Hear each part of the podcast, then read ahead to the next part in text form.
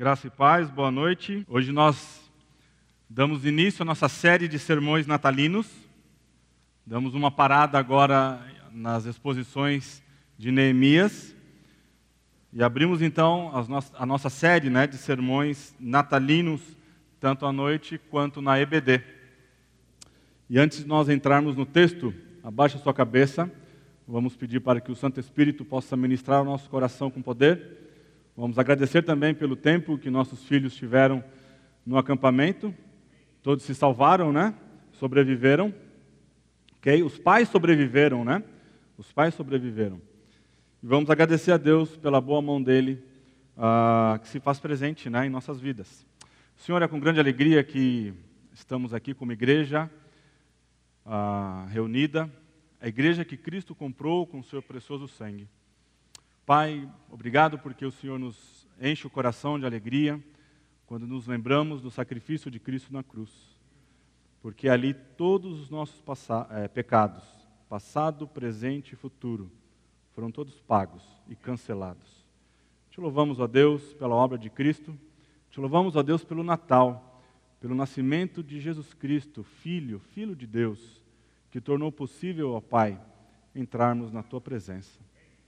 Senhor, nós temos sido visitados por ah, dificuldades na área da saúde. Pedimos pelo irmão Clóvis por esse momento que ele tem experimentado de depender única e exclusivamente do Senhor. Pela família dele também, que o Senhor os conforte, renove, ó Deus, a fé, a confiança e essa dependência do Senhor. Obrigado, ó Deus, também ah, pelo Giovanni, pelo tempo que o Senhor tem ministrado ao coração dele, que também ele e sua família possam ah, descansar no Senhor, ter a sua fé forjada, a sua confiança ah, modelada, ó Deus, por ver a tua mão na vida dele. Pedimos a Deus pela Igreja Batista Maranata, Pai, livra-nos, ó Deus, de um coração rebelde, de um coração obstinado pelo pecado. Livra-nos, ó Deus, de nós mesmos, que possamos ser ah, ovelhas que ouvem a voz do do Supremo Pastor e possamos responder em obediência e fé. É o que pedimos no precioso nome de Jesus. Amém. Você pode abrir a sua Bíblia em Mateus, o Evangelho de Mateus, capítulo 2. Para nós sempre é um motivo de expectativa, né? O que vamos falar de tantas coisas que já foram ditas ah, no Natal numa igreja que tem pregado a palavra de Deus há mais de 30 anos. Agora, o que é fantástico na palavra de Deus é que ela é inesgotável. Inesgotável. Toda vez que você se aproxima da palavra de Deus, ela é útil para te ensinar, para é, corrigir, educar na justiça e para repreender. Toda vez que você abre a palavra de Deus, ela vai a, a ter esse efeito em você. Então, hoje, a, a passagem que nós iremos estudar aqui é, se encontra no Evangelho de Mateus, capítulo 2, dos versos de 1 a 12. Você pode abrir aí a sua Bíblia, o seu dispositivo eletrônico. Diz assim o um texto: Tendo Jesus nascido em Belém da Judéia, em dias do rei Herodes, eis que vieram uns magos do Oriente a Jerusalém e perguntavam: Onde está o recém-nascido rei dos judeus? Porque vimos a sua estrela no Oriente e viemos para adorá-lo. Tendo ouvido isso, alarmou-se o rei Herodes e com ele toda Jerusalém. Então, convocando todos os principais sacerdotes e escribas do povo, indagava deles onde o Cristo deveria nascer. Em Belém da Judéia responderam eles, porque assim está escrito por intermédio do profeta: E tu, Belém, terra de Judá, não és de modo algum a menor entre as principais de Judá, porque de ti sairá o guia que há de apacentar a meu povo Israel. Com isto, Herodes, tendo chamado secretamente os magos, inquiriu deles com precisão quanto ao tempo em que a estrela aparecera. E enviando-os a Belém, disse-lhes: Ide, informar-vos cuidadosamente a respeito do menino, e quando tiverdes encontrado, avisai-me, para eu também ir adorá-lo. Depois de ouvirem o rei, partiram, e eis que a estrela que viram no oriente os precedia, até que, chegando, parou sobre onde estava o menino. E vendo eles a estrela, alegraram-se com grande e intenso júbilo. Entrando na casa, viram o menino com Maria, sua mãe. Prostrando-se, o adoraram e, abrindo seus tesouros, entregaram-lhe suas ofertas: ouro, incenso e mirra. Sendo por divina advertência prevenidos em sonho para não voltarem à presença de Herodes, regressaram por outro caminho à sua terra. Esse relato famoso do nascimento de Jesus aparece unicamente no Evangelho de Mateus. Nós temos quatro evangelhos, conhecidos como Mateus, Marcos, Lucas e João. E dos quatro uh, evangelhos, somente Mateus narra esse episódio. Certamente há algo importante aqui que deve chamar a nossa atenção e captar a nossa atenção. O texto fala sobre os magos. Os magos, então, eram homens sábios e astrólogos de terras orientais, provavelmente da Pérsia, e foram a Jerusalém quando Jesus ainda era um menino em Belém. Apresentaram-se perante o governante da época, no caso o rei Herodes, e disseram: Onde está o rei dos judeus recém-nascido? Ora, quando você entra num palácio e pergunta onde está o rei, deixará a pessoa alarmada quando estiver procurando ou ocupando um outro trono. Imagina você, você é rei, você está no seu palácio, chega uma caravana de pessoas de um lugar distante e eles perguntam: Onde está o rei dos judeus? Recém-nascido. Certamente aquilo deixou ah, Herodes perturbado. O texto então nos fala que Herodes ficou alarmado. Um dos grandes eufemismos da Bíblia. A história relata que esse homem era um governante excepcional e de excepcional também violência, até para os padrões da época. Herodes era alguém que, por conta de ter medo de perder o seu trono, ele chegou a matar cunhados, inclusive matar a sua própria esposa, chegou a matar filhos. Ele era alguém de extrema violência. Ah, matou vários membros então da corte, a fim de assegurar que seu poder absoluto permaneceria sem ser contestado. Então, ao ouvir o relato dos magos, ele consultou os estudiosos. Certamente ele mandou chamar ali é, sacerdotes e escribas e lhe contaram o que fora profetizado que o Messias nas, nasceria em Belém. Então, por isso, ele lhes pediu que fossem a Belém e encontrasse o tal Messias. E então lhe enviasse essas notícias para que eu também vá adorá-lo. Muito nobre esse rei Herodes, né? Alguém que dissimulou, matando pessoas da própria família para assegurar o poder, agora sendo mostrando certa empatia com aqueles magos, dizendo que quando o menino fosse encontrado, que ele fosse então avisado e convidado para que também fosse adorar. Na verdade, não há dúvidas. Herodes queria matar o Senhor Jesus. Os magos finalmente então encontraram Jesus, mas então advertidos divinamente por sonho, retornaram para casa por outro caminho, sem comunicar nada para Herodes. A apresentação do texto básico, então, é esse. Agora, quando a gente pensa que essa passagem ela é única, qual seria então o motivo, a razão pelo qual Mateus resolveu relatar esse texto? O que devemos aprender com ele? Importante lembrar que todos os autores dos evangelhos, eles tinham uma quantidade enorme de material. A época em que isso foi escrito, certamente eles dispunham de grande recurso de material. Então, divinamente inspirados, eles selecionam esses textos e apresentam ao seu público-alvo, que naquela ocasião não somos nós, mas são judeus. O Evangelho de Mateus foi escrito provavelmente por Levi, e ele então ah, tem o seu objetivo de alcançar o coração dos judeus, mostrando que Jesus Cristo, mesmo que sendo morto numa cruz, isso não anula a sua identidade. Ele é filho de Deus, ele é o verdadeiro rei. E a gente vê isso logo no início ah, da sua obra. Mateus não perde tempo em ah, logo demonstrar para nós, ou então para aquela audiência, qual é o seu objetivo? Ele começa assim um livro, né? Livro da genealogia de Jesus Cristo, filho de Davi, filho de Abraão.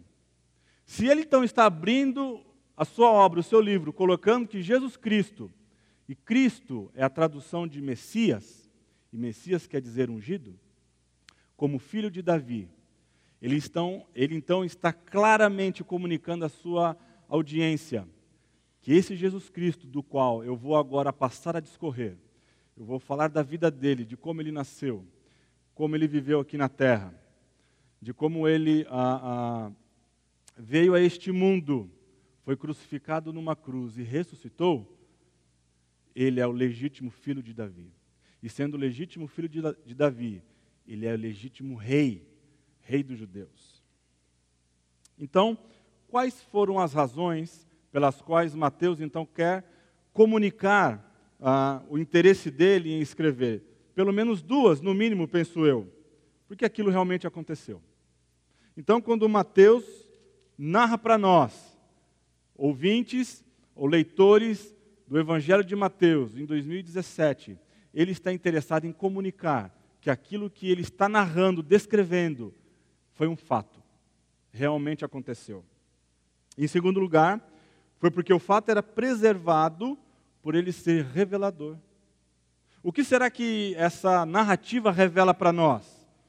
Ela revela algo sobre quem Jesus realmente é. O que ele veio fazer e qual era ou quais eram a sua mensagem e ministério. Assim, então, Mateus está nos dizendo aqui sobre o significado do Natal, sobre o próprio Senhor Jesus. Em primeiro lugar, Jesus é o Rei Salvador de todos os povos. Então, quando Mateus nos conta sobre o nascimento de Jesus, ele não disse onde ocorreu. Se você ler o capítulo 1, ele começa então com uma genealogia e depois fala a história da ótica de José, que José estava disposto a abandonar Maria por conta de que ela teve uma concepção virginal. Maria então esteve grávida pelo Espírito Santo, foi algo sobrenatural. Se Maria então tivesse qualquer contato com algum homem, Jesus Cristo não poderia nascer sem pecado.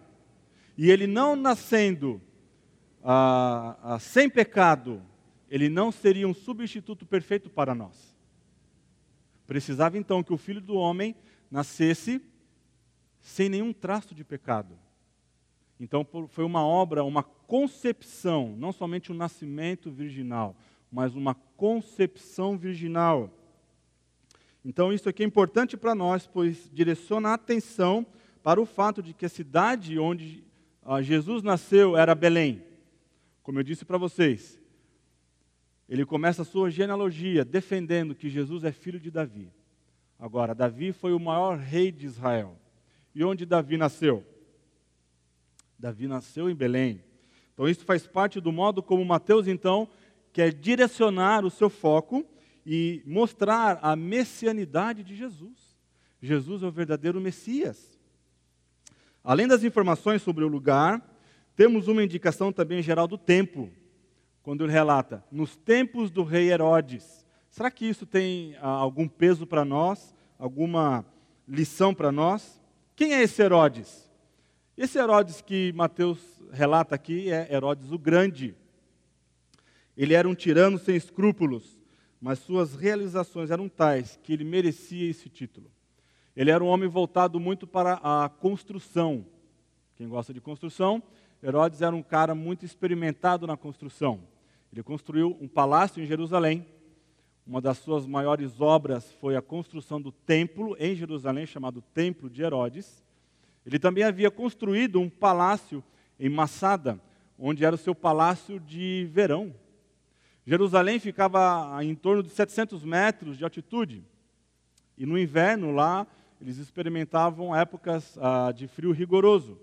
Então Herodes saía do seu palácio de Jerusalém e descia para Massada, próximo ao Mar Morto. De Massada a Jerusalém, ah, aproximadamente mil metros de altitude de diferença. Então, Herodes passava o verão no seu palácio de verão. Que chique, né? Ele passava o inverno num lugar quente. quando então o inverno acabava, ele voltava para o seu palácio. Ele fez então grandes obras, ele fez a reconstrução de Samaria, ah, ah, mas ele também era um camarada hostil. Verdade, ele não mostrou essa hostilidade quando aqueles magos ah, se apresentaram a ele perguntando onde havia nascido o rei dos judeus. Ele foi alguém dissimulado. A impressão que nós temos é que ele agiu de certa. Como fosse alguém amável, né? Como que essa criança é? Onde ela nasceu? Fala para mim que eu também quero adorá-lo. Certamente ele está dissimulando. Então os magos, quando chegaram perguntando onde está o rei, Herodes não mostrou seu desagrado, nem mesmo mandou que prendessem aqueles magos ou então que tirassem a vida dele. Agora o texto também fala sobre ah, outro personagem, né, esses magos. Nós ah, ouvimos pela história que eram três e eram reis. E eu confesso que eu já entrei por esse caminho e certa vez, quando eu cantava no coral da igreja, ah, eu, o pastor Roberto e um querido amigo nosso que já está com Cristo, o irmão Aulo, fomos os três reis magros. Porque na época eu era magro, o Aulo sempre foi magro, e o pastor Roberto também era, era bem magro, né? Então nós formávamos a, os três reis magros. E a gente acreditava nisso. Aí quando você começa a estudar, você nota que não há nenhum indício no texto que diz que eram três. As pessoas entendem isso por conta da, dos presentes que são dados, ouro, incenso e mirra, mas isso não é não aponta para a quantidade de pessoas e nem mesmo eram reis. Provavelmente aqueles homens vieram em uma caravana, porque o texto também nos diz que quando eles fazem a pergunta onde está o rei, tanto Herodes quanto a cidade de Jerusalém ficou alarmada, perturbada. Então, certamente, para eles darem atenção para esses homens, era uma caravana com certa quantidade. Então, eles não são necessariamente pessoas dotadas de sabedoria específica, né? mas são estudantes das estrelas. Um sábio persa, uh, especialista em astrologia, interpretação de sonhos, eram pessoas que desempenharam papéis importantes, eram figuras proeminentes em suas terras, né? eram pessoas de, de certo peso uh, político e social. Agora, o estudo das estrelas levou esses camaradas, então, a acreditar em um grande líder havia nascido na Judéia. Sendo assim, eles naturalmente dirigiram seus passos para a capital. Se você uh, tem alguma notícia de que o rei de uma nação nasceu, qual seria então a primeira cidade que você iria procurar? Certamente você iria pressupor que esse rei nasceu na capital. Então eles se dirigem para a capital. Mateus nos revela que a pergunta dos magos colocou o rei Herodes e toda a cidade em estado de perturbação. E essa palavra que é usada aqui, ela quer dizer literalmente sacudir, agitar, perturbar, inquietar, lançar confusão. Agora você se coloque na condição do rei Herodes. Você vê uma caravana, várias pessoas, e eles se, eles se aproximam de você e perguntam: onde está o rei dos judeus? Onde está o verdadeiro rei? Talvez a pergunta mais perturbadora para um coração humano. Cada um de nós deseja que o mundo gire em função e em torno dos nossos desejos e as nossas necessidades. Não queremos servir a Deus ou ao nosso próximo queremos que eles nos sirvam. Em cada coração, portanto, existe um pequeno rei Herodes.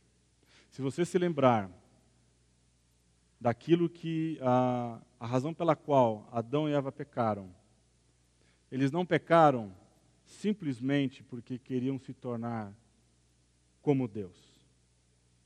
Eles pecaram porque eles queriam uma afirmação de autonomia. Adão decidiu deliberadamente pecar, porque ele queria uma independência de Deus. Ele queria ser rei no seu próprio coração. E essa tem sido a tensão que cada um de nós aqui experimenta. Nós, quando ficamos obstinados, quando, por exemplo, hoje tivemos a, a, pela manhã parte da EBD, quando a igreja se reúne e ela, ah, com o coração triste, mas pelo, é, com zelo pelo Evangelho, ela coloca disciplina nos seus membros. É porque aquelas pessoas estão obstinadas no seu pecado. Na realidade, elas não estão permitindo que Jesus seja o rei em seu coração. Elas estão decididas e determinadas a serem reis e senhores, estão declarando deliberadamente que querem algo independente de Deus e que para isso estão dispostos a pecar. Precisamos então de um Salvador que nos liberte. Precisamos de um verdadeiro Rei. Precisamos de Jesus. E isso é maravilhoso, pois Jesus oferece essa libertação. E o que é fantástico, que Mateus, quando ele nos ah, relata essa história, ele nos mostra que as pessoas que primeiro prestam homenagem ao Senhor Jesus não são judeus, são gentios. São magos de, uma, de um país distante, provavelmente a Babilônia. Provavelmente de lá eles também ouviram quando aquela cidade, aquele país foi sede do exílio de Israel, que um dia viria o Messias.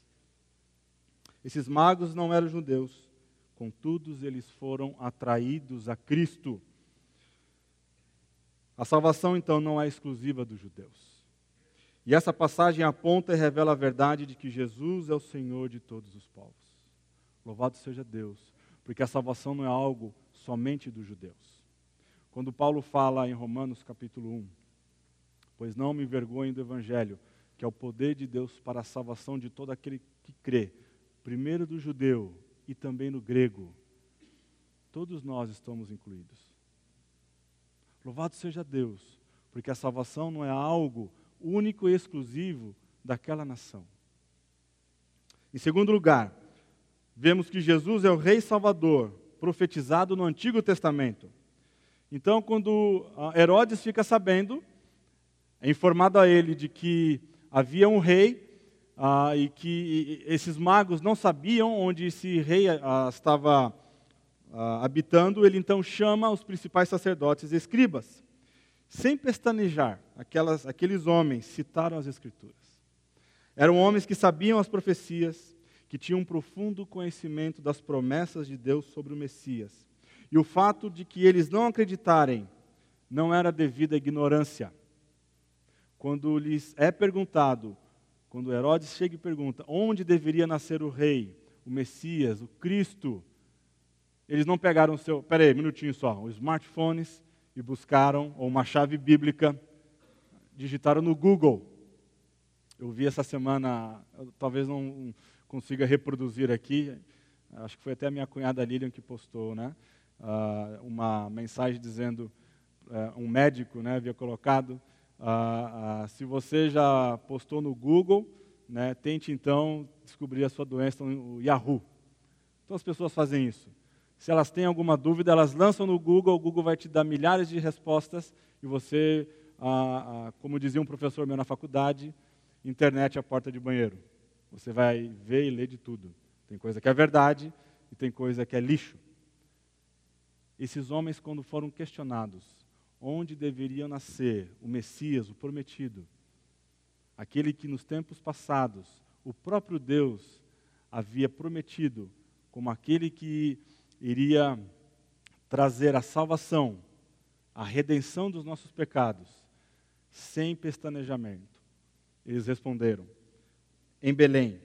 Então aqueles homens sabiam exatamente onde o rei dos judeus nasceria, mas foram os gentios que adoraram primeiro. Quando eles dizem que foi escrito pelo profeta, eles estão argumentando que Deus é o autor da escritura. O profeta não era mais do que um instrumento de Deus. E eles citam então a passagem de Miqueias 5, verso 2. Vamos lá. Miqueias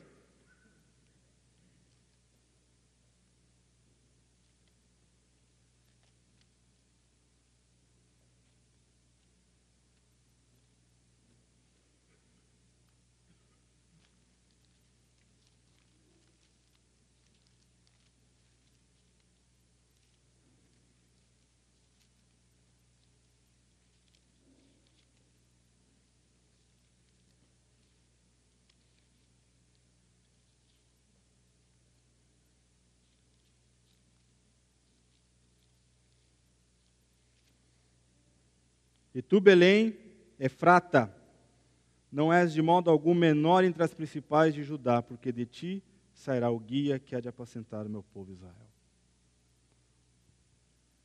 Isso deve captar a nossa atenção.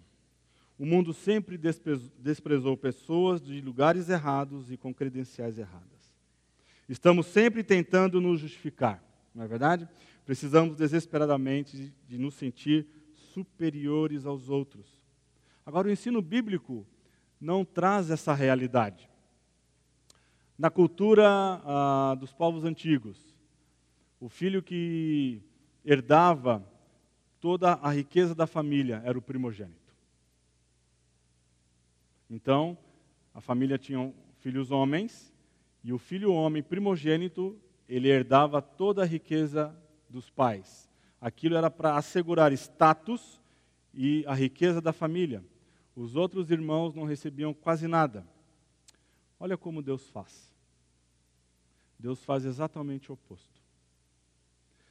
Deus ele escolhe Abel e não Caim.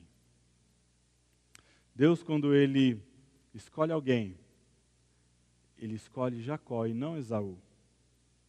Ele escolhe Isaac e não Ismael. Deus age por meio de Isaac, não de Ismael, por meio de Jacó e não de Esaú, por meio de Davi e não de Eliabe. Você se lembra daquela passagem quando Jessé ah, está ali para ungir o próximo rei de Israel? E quando ele chega na casa de Jessé, logo ele vê um homem alto, forte, e ele pensa em seu coração: certamente, eis aí o homem que o Senhor escolheu para ser o rei de Israel. E Deus fala para aquele profeta: não é assim. Samuel, eu não vejo por fora. Eu não estou ah, ah, interessado na aparência, mas é no coração. Então, passam quase todos os filhos de Jessé. De a impressão que nós temos, o texto meio que sugere que Jessé havia até mesmo esquecido de Davi, porque ele estava no campo. E quando chega Davi, Deus fala para Samuel: Eis aí o próximo rei de Israel. Deus escolheu então Belém não Jerusalém. Seria natural, então, que do nosso ponto de vista, Deus escolhesse uma cidade grandiosa. Mas Deus escolhe Judá, a menor. Jesus Cristo, quando veio a este mundo, ele não nasceu num palácio coberto de ouro, glorioso. Quando ele veio a este mundo, ele nasceu num estábulo. Na realidade, não havia lugar para ele. Quando o bebezinho não foi colocado num berço que Muitos de nós aí gastamos uma fortuna para comprar, né? É o desejo nosso. Eu não tive um berço bom, eu quero dar um berço bom para o meu filho, né? Ele foi colocado num coxo. A glória de Jesus Cristo não foi o fato de ele usar como usurpação o fato de ser Deus. O homem caiu porque, em sua intenção de se tornar como Deus, ele acabou caindo em pecado e a próxima atitude dele foi fugir de Deus. A glória de Jesus é o fato que ele foi Deus, ele é Deus. E ele se tornou como escravo, para que eu e você tivéssemos então a oportunidade de sermos chamados filhos de Deus. Jesus Cristo, então, vem para aquele que reconhece ser fraco, pobre de espírito. Jesus Cristo diz: Eu salvarei não pelo que fazem, mas por aquilo que eu faço. O fraco, ele necessita de ser cuidado, orientado. Ele precisa de compaixão. Meus irmãos, quando nós pensamos na forma como Deus tem lidado ao longo da história, quando ele escolhe o improvável, quando ele usa a Sara, uma mulher idosa já, avançada em dias, e dela então faz uma promessa dizendo para Abraão que ah, em Abraão ele seria o bendito todas as nações da terra quando ele escolhe Ana, uma mulher também estéril, e dela nasce Samuel, e Samuel é o grande uh, profeta, rei sacerdote que Israel teve. Ele está tentando nos comunicar algo. Deus usa os improváveis.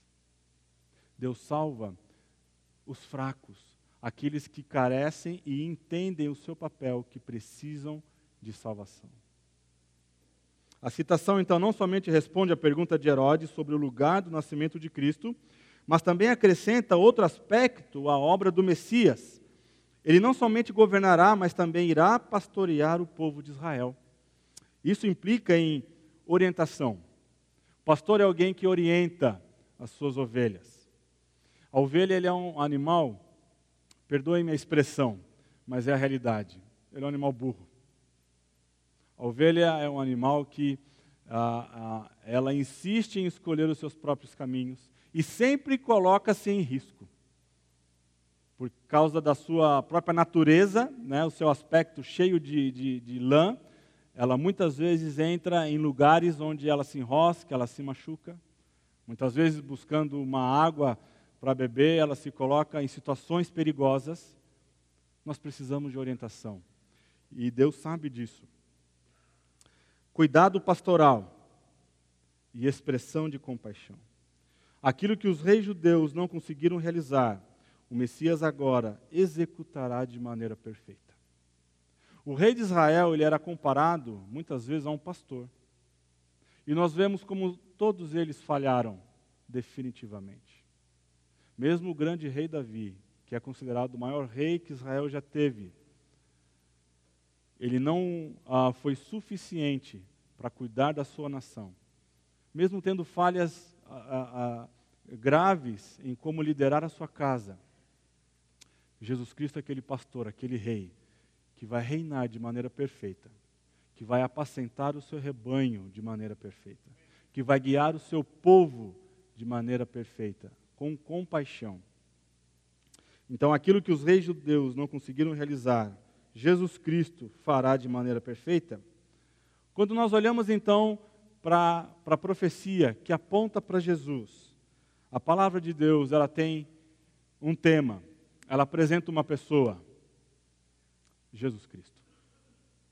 E o Verbo se fez carne e ele habitou entre nós, cheio de graça e de verdade. Então, conhecer a Jesus acontece por meio de conhecer mais da palavra de Deus. Qual então a diferença, a dificuldade daqueles homens que conheciam as Escrituras, conheciam as profecias? O fato de você saber de cor versículos não lhe torna um salvo. O fato de você conhecer as, as Escrituras muito bem talvez até mesmo ser um teólogo acadêmico, isso não faz de você um salvo. O que faz de você um salvo é conhecer a Jesus como seu único e suficiente Salvador. Quando nós chegarmos na presença de Cristo, Ele não vai perguntar para nós, Salmo 119, versículo 10. Ele vai olhar o sangue dele que nos cobre e nos veste de um manto de justiça. Aqueles homens não responderam com fé e obediência. Era simplesmente um conhecimento intelectual das Escrituras. E isso não lhe garante salvação. O que lhe garante salvação é você se aproximar de Jesus em humildade, reconhecendo a sua total dependência e necessidade dele. Que você precisa de um rei. E você não mais quer ser rei no seu coração. Porque todas as vezes que você tentou ser rei no seu coração, você foi levado e conduzido a situações difíceis. Jesus Cristo nos liberta de um coração que busca um domínio, uma autonomia independente dele. No Antigo Testamento vemos promessas acerca da salvação, e no Novo Testamento vemos o cumprimento dessas, dessas promessas na pessoa de Jesus. Em terceiro lugar, Jesus é o Rei Salvador, digno de adoração. Então, os magos eles recebem a informação do local onde o rei ah, deveria estar, Belém. Quando os magos viram a estrela, ficaram mais que ah, ah, alegres. O texto diz que eles regozijaram-se e alegraram-se com grande e intenso júbilo. Um comentarista ele chega a dizer que era uma alegria delirante uma alegria delirante, porque eles encontraram a Jesus. Lembra-se de quando você ah, ainda não era alguém que havia se rendido aos pés de Cristo. Você vivia uma vida vazia, buscando satisfação em outras coisas, um grande vazio no seu ser. E quando então alguém lhe falou de uma pessoa chamada Jesus Cristo, e que disse para você que ele era o único que poderia satisfazer o desejo mais intenso do seu coração e que você desconhecia desse desejo intenso do seu coração. Você então experimentou uma alegria indizível. Esses magos agora, guiados por uma estrela, e quando a estrela então para, eles entendem que ali está o menino Jesus. Então o coração deles se uh, enche de uma alegria delirante. Os magos então se prostraram diante do bebê em adoração humilde. E o verbo que ele usa aqui, adorar, pode indicar um ato de reverência em relação a um grande homem ou um ato de adoração a Deus. Aqueles homens então se prostraram e adoraram o próprio Deus. Quem estava ali não era simplesmente um menino, era Deus homem, na forma de um menino. Deus havia descido. Meus irmãos, olha que coisa preciosa. Esses homens, esses magos, caminharam uma grande distância para adorar a Jesus Cristo. Quando nós pensamos naquilo que Jesus fez por nós, qual a distância que Jesus caminhou para, caminhou para nos encontrar? Certamente foi grande. Certamente não foi uma caminhada prazerosa, no sentido de que ele teve que se esvaziar. Para ele foi humilhante, porque ele, sendo rei, teve que vir em forma de homem, em forma de escravo. Ali estava aquele que é o Cordeiro de Deus que tira o pecado do mundo, por isso ele é digno de nossa adoração. Você provavelmente deve ter lido algumas teorias sobre a questão da estrela ou se você gosta um pouco de uh, observar estrelas, né? Isso que pode chamar a sua atenção. Mas como que uma estrela poderia ter guiado essas pessoas, né? E uh, a gente gosta de aprofundar mais um pouco essa leitura. Você vê uh, teorias de todos os tipos. Era um cometa sem rabo. O alinhamento dos planetas, Júpiter, é, Júpiter Saturno e Mercúrio, se alinharam então ali aquela estrela poderia então conduzi-los, ou era o nascimento de uma supernova. Mateus não, não está interessado em mostrar para nós o interesse puramente científico. O desejo de Mateus é de mostrar para nós que Deus foi aquele que guiou esses homens até Jesus.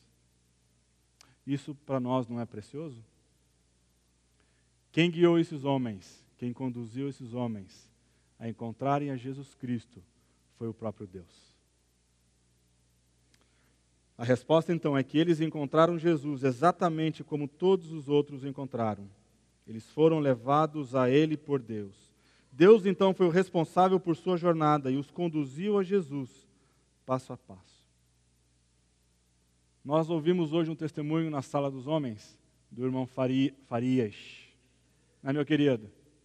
Irmão Farias de uma mulher que a, a, hoje está com mais de 90 anos, né? E ele pôde conversar com ela, e ela foi o expediente de Deus para apresentar Jesus Cristo a ele.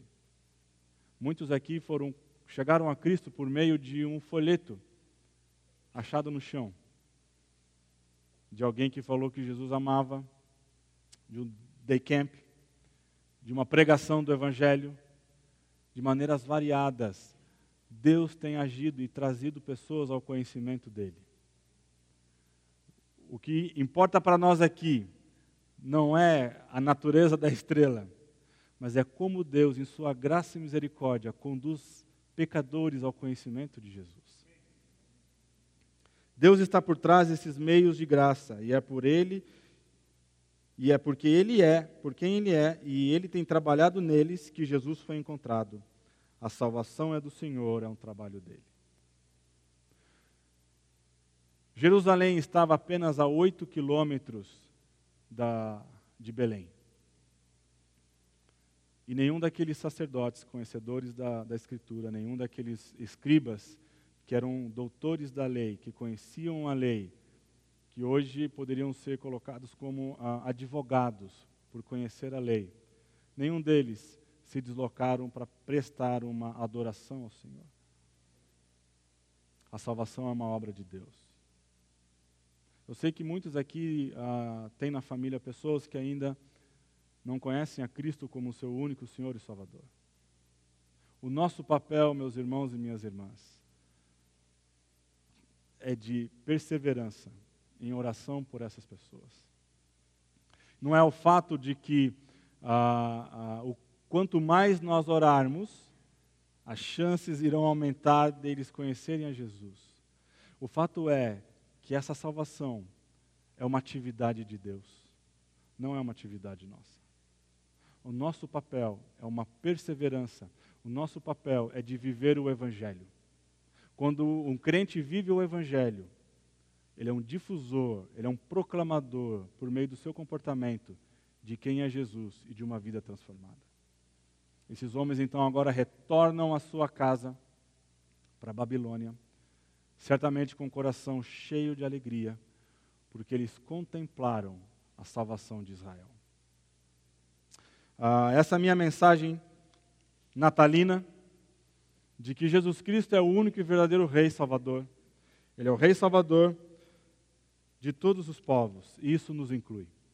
Ele é o Rei Salvador, profetizado no Antigo Testamento. As Escrituras dão testemunha ah, do próprio Cristo. E Jesus Cristo é o Rei Salvador, digno de nossa adoração. Aqueles homens se prostraram porque eles entenderam que estavam diante do próprio Deus, do menino Deus. Amém? Vamos orar?